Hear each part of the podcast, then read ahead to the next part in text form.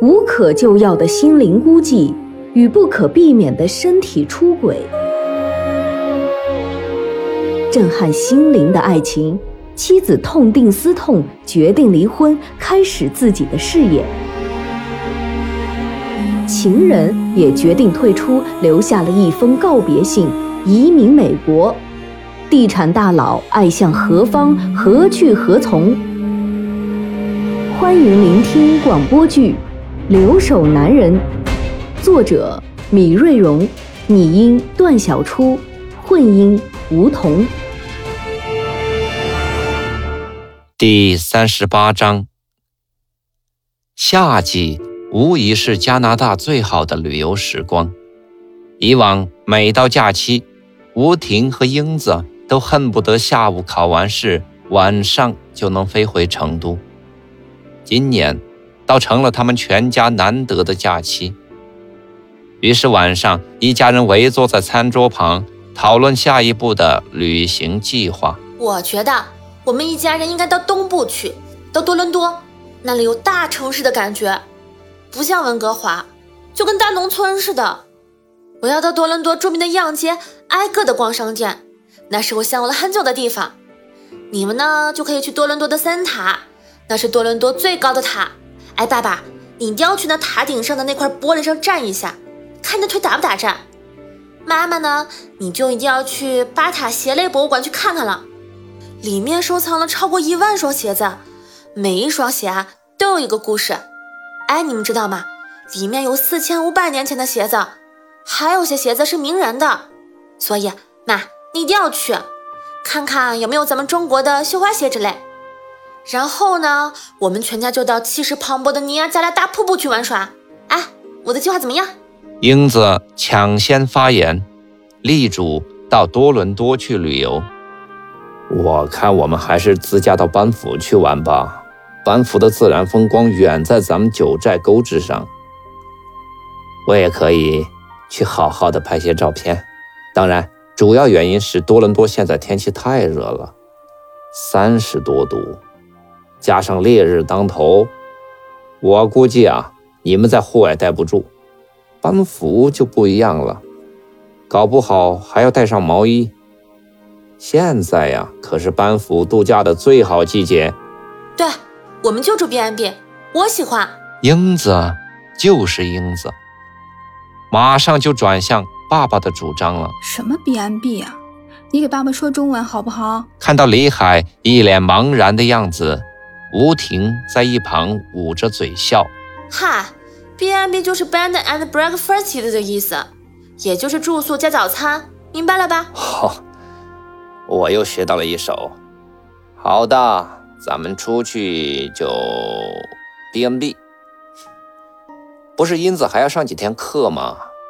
这几天咱们就去看卫东给咱们推荐的房子。英子，你妈可是要当老板了，以后如果买了投资用的房子，你可要帮你妈妈处理一些事务。你不是说你们的课外实践活动就是要做商业实践吗？还要写商业实践论文吗？正好啊，这事儿就交给你了，怎么样？不行，这不是让人家都知道我们家在出租房子吗？以后税务局找上门来，我可不管啊。不过妈妈的事儿我还是要帮忙的，妈，我帮你做的事儿有没有工资？啊？英子把话题抛给了吴婷，有。只要你帮我做了事儿啊，我就发工资。吴婷笑盈盈地说。窗外微风习习，夜晚的海像墨一样的黑，静静地躺在那里。房子里的一家三口人热烈地讨论着。李海索性拿来地图，和英子一起商量起自驾游的路线来。接下来的几天，李海和吴婷每天跟着卫东给他们介绍的一个房产经纪人到处看投资项目，有开餐厅的，有做水吧的，甚至有出租小店的。其实李海也吃不准在加拿大应该做什么样的投资，只不过觉得给吴婷找点事儿做，也不失为一个好主意。这样，吴婷不会太寂寞。这天，卫东一大早就打来电话，说是他的一个朋友介绍了一个代租的公寓楼，买到就直接收租金了。刚好他有半天假，想约着陪他们一起去看。这倒是李海比较感兴趣的，因为这样会让吴婷不太辛苦。于是，大家约好在 Richmond Center 见面。在那个朋友的带领下，他们来到离 Center 不远的一个建筑。这是一个三层的 apartment，每层可分租到三到四家的人居住。房屋有点陈旧，但价格还可以，客户都可以直接转租过来。如果办上六成的按揭，租房款扣除支付银行利息以外。每年还有好几万元的收益。经纪人说，现在的租金太低，这几年温哥华的房价一直飙升，所以租金上涨是必然的。这倒还是一个不错的投资项目。北海没有马上答复，说回去考虑一下再说。在回家的路上，吴婷不解地问着李海：“这房？”买到就直接收租金，挺好的。为什么你说还要考虑一下呢？哎，两个原因。第一啊，这么好的事情，为什么业主要卖呢？第二，即便是什么都满意，我们也不能表现出来呀，要做出一副无所谓的样子。这就是商场的心理战术。这样啊。才会有压价的空间。那要是人家卖给别人了呢？吴婷显然对这个项目很感兴趣。放心吧，不会的。我看了一下他给我复印的资料，这是今年年初就挂出来要卖的房子，好几个月过去了都没有卖出去。你想想，这么大标的的房子，还是很选择人的。不着急，还有压价的空间。关键是我们要搞清楚业主为什么要急于出手。我看到他已经降过一次价格了，说明啊，他真的很急于出手。这个呀，倒是要好好的想一想。李海说出了他的担心，吴婷不得不佩服李海的精明。晚上。卫东和黄蓉带着小宝过来了，他们说是来玩玩。实际上，大家心照不宣的知道，他一定是为了那个公寓的事儿来的。聊了半天，卫东才问起李海，觉得下午的房子怎么样？李海实话实说：“ 房子倒是不错，但是业主为什么要卖呢？”我已经问了对方经纪人。业主是一九九七年香港回归前移民过来的香港人，他现在想回流了。这两年回流香港的人特别多。业主讲，他投资的钱早已赚到了他的期望值，他想卖掉，带上这一笔钱回香港。其实不管什么原因，我看这房子的投资回报都挺好的。我们银行这边六成贷款是没有问题的。这样，您存款也动得不太多，风险在可控范围以内。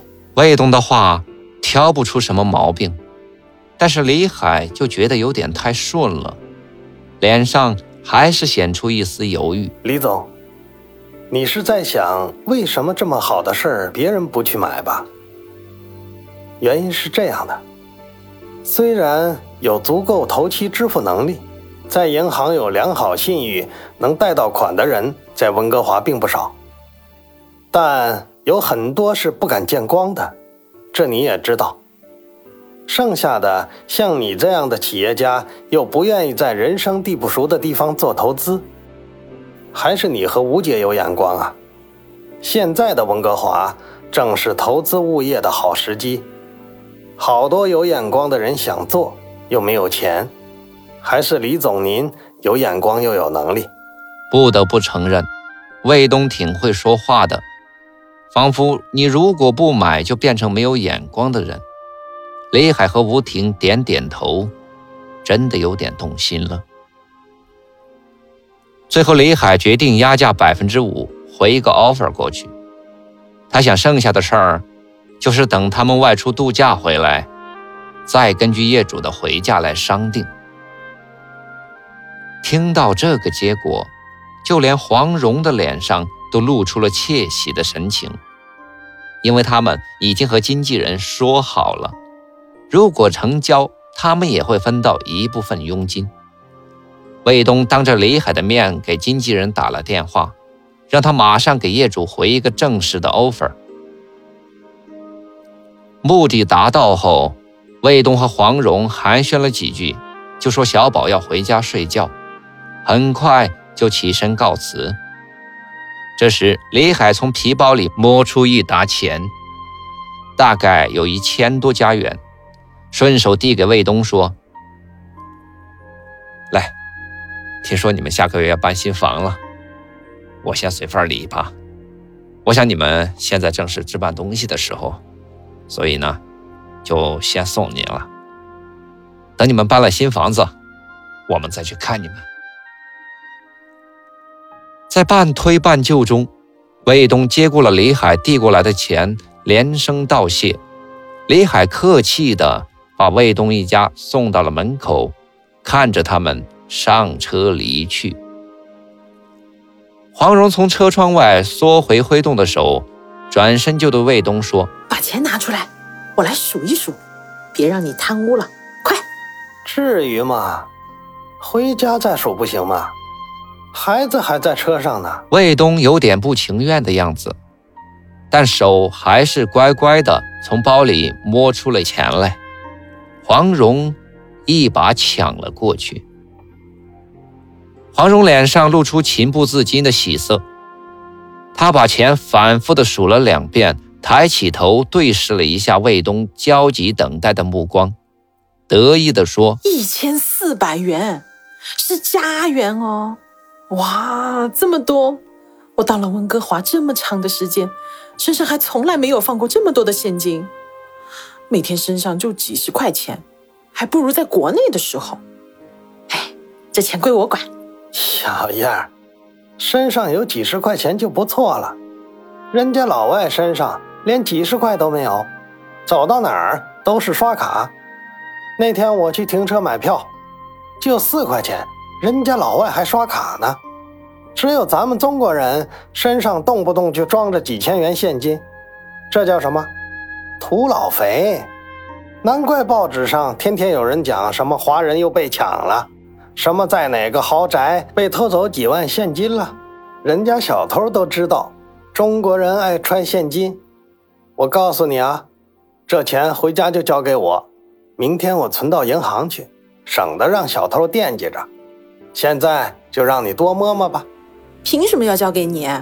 你真以为人家李海这钱是送你的？呸，那是送我的。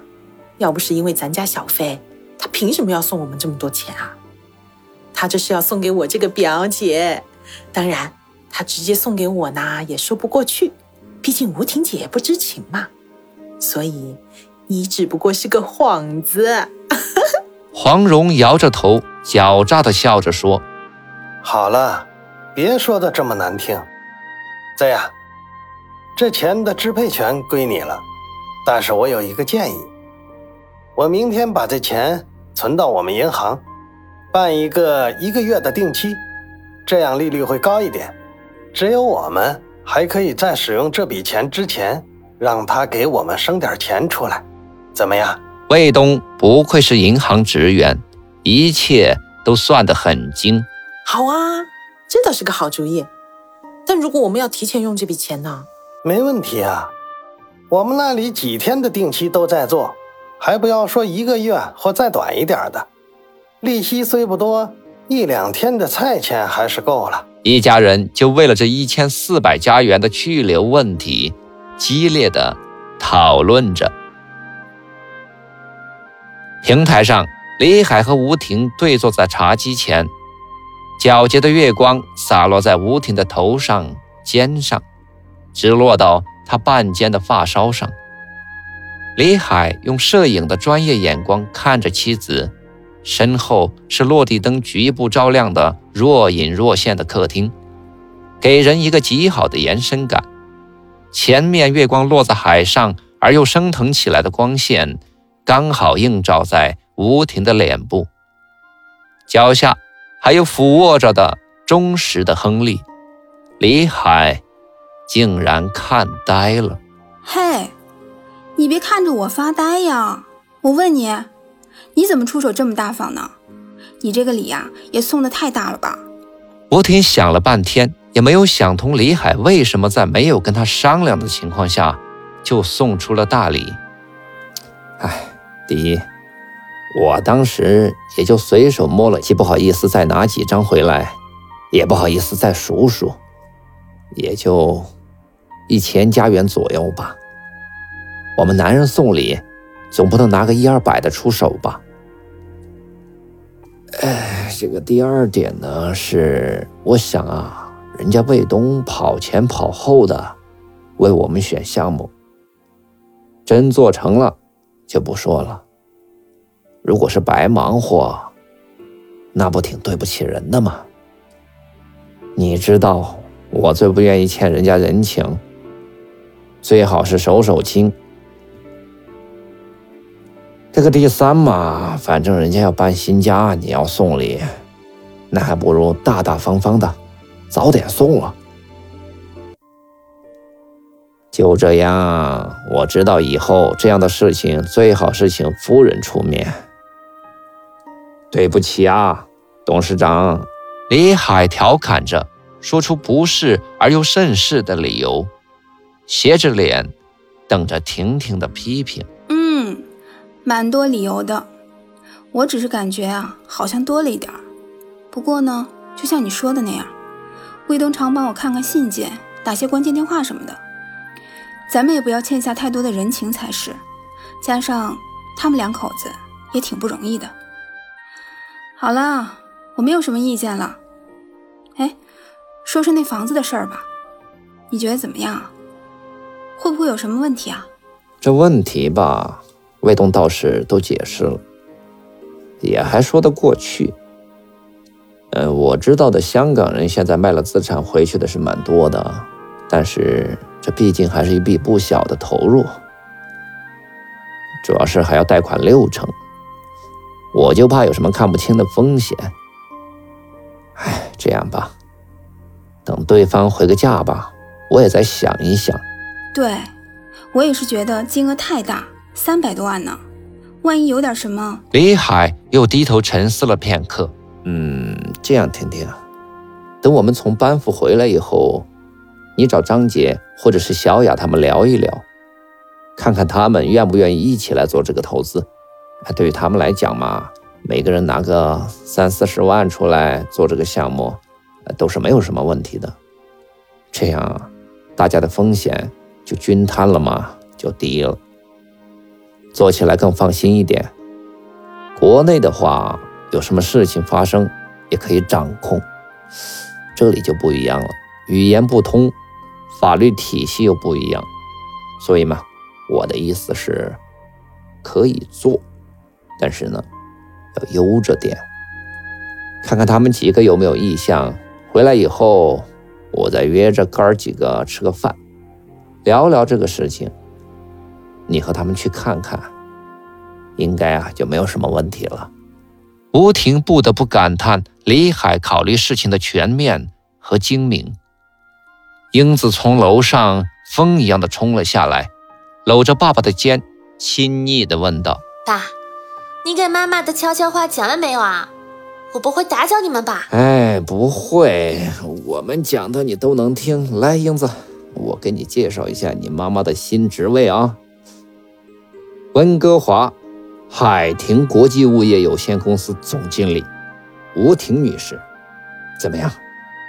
嘿英子，你妈妈马上就要掌管一大批物业啦，光每月的出租收益都是一两万呢。当然，这是税前的。以后啊，你也少不了要帮你妈妈去办点事情什么的。到时候啊，你妈还可以给你开点薪水，嘿，怎么样？哦，吴总，祝贺吴总，以后请多多关照哦。一家人嘻嘻哈哈的调侃着，然后合计着明天的班服之旅。清晨四点刚过，天就透出了鱼肚白。可能是想着马上就要长途旅游的原因，李海整夜都睡得迷迷糊糊。清晨从窗帘缝里挤进来的光线，让李海彻底没有了睡意。他轻轻地起身下床，并没有先洗漱，怕声响扰着还在熟睡的吴婷，而是轻轻地下楼，泡上一杯茶，然后。解开房间里的防盗系统密码，这才打开通往平台的门。天际一片红光，染红远处的山脉，染红了整个大海，就连树梢都变成了红色。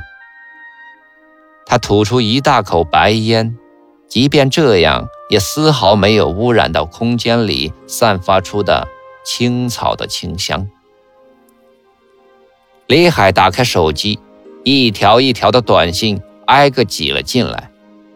李海看到，其中有几条是小飞的，几乎每一段都是隐满相思。李海摇了摇头，回了一条：“飞，我们今天去班夫旅游，可能路上会没有信号，你不要牵挂，一有信号。”我就会给你回信的，照顾好自己。刚发出去十多秒，一个短信又进来了。海哥，想你，我不能忍受和你失去联系的日子。你什么时候回来？想你。李海没有回信，而是直接的拨通了电话。小飞，时间不早了，你怎么还不睡觉？你这样子。怎么让我能放下心？我们不是说好了吗？我一直都以为你是个坚强的女孩子。哎，为什么现在变成这样了？李海的语气中透着一丝埋怨。对不起，海哥，我也不想破坏你的好心情。其实，在我的生活里原本没有你。虽然没有爱的滋润，但工作的压力足以让我忘记一切。可是自从认识了你，我的心不再静止如水，我也有了追求自己心爱之人的冲动。不知道为什么，这份让我久等的爱，却是伴随着失去亲人的痛苦而来。真的，海哥，每当我最痛苦不堪的时候，就只有想你；最爱你的时候，我只能用对你的爱。来压抑住那撕心裂肺的痛。小飞的抽泣声穿越重洋，直击李海的耳膜。小飞，不要这样。这不正是因为我不在你的身边，你更要善待自己吗？我倒是希望你多交点朋友，不要老是把自己关在家里，好不好，小飞？孩子，你在干什么？这么早就起来了？客厅里传来吴婷的声音，李海赶紧对小飞说：“呃，吴婷起来了，我挂了。”李海挂断电话，走进客厅。哦，可能是想到今天要出发，半夜里面就睡不着了。嗯，我就起来的比较早，顺便给公司里交代一下工作。哎，你怎么也不睡了？那我先上楼去洗漱了。李海的脸上透着一丝不自在，说了一声，就上楼洗漱去了。看着李海的背影，吴婷并没有感觉到什么，因为在他的生活里，李海和英子就是他的全部。吴婷脸上洋溢着幸福，她打开冰箱，准备起一家人的早餐。离开温哥华，李海驾着车一直的向东北方向驶去。英子像叽叽喳喳的小鸟一样在车上说个不停，一路上还放着英子喜欢听的周杰伦的歌，吵得惯于寂寥的吴婷直喊受不了。驶出温哥华市区，就是大片的草场和林地，马儿欢腾地奔跑在围栏中的草场上，旁边空着的草场正在养护。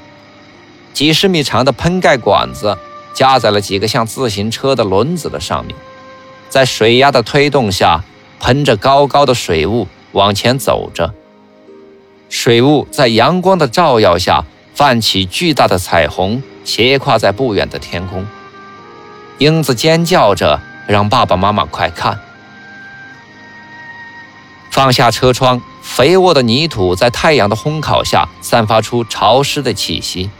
还伴随着草的清香弥漫在空中，李海深深地吸了一口，仿佛嗅出的是二十多年前中学时期到农村去学农时的味道。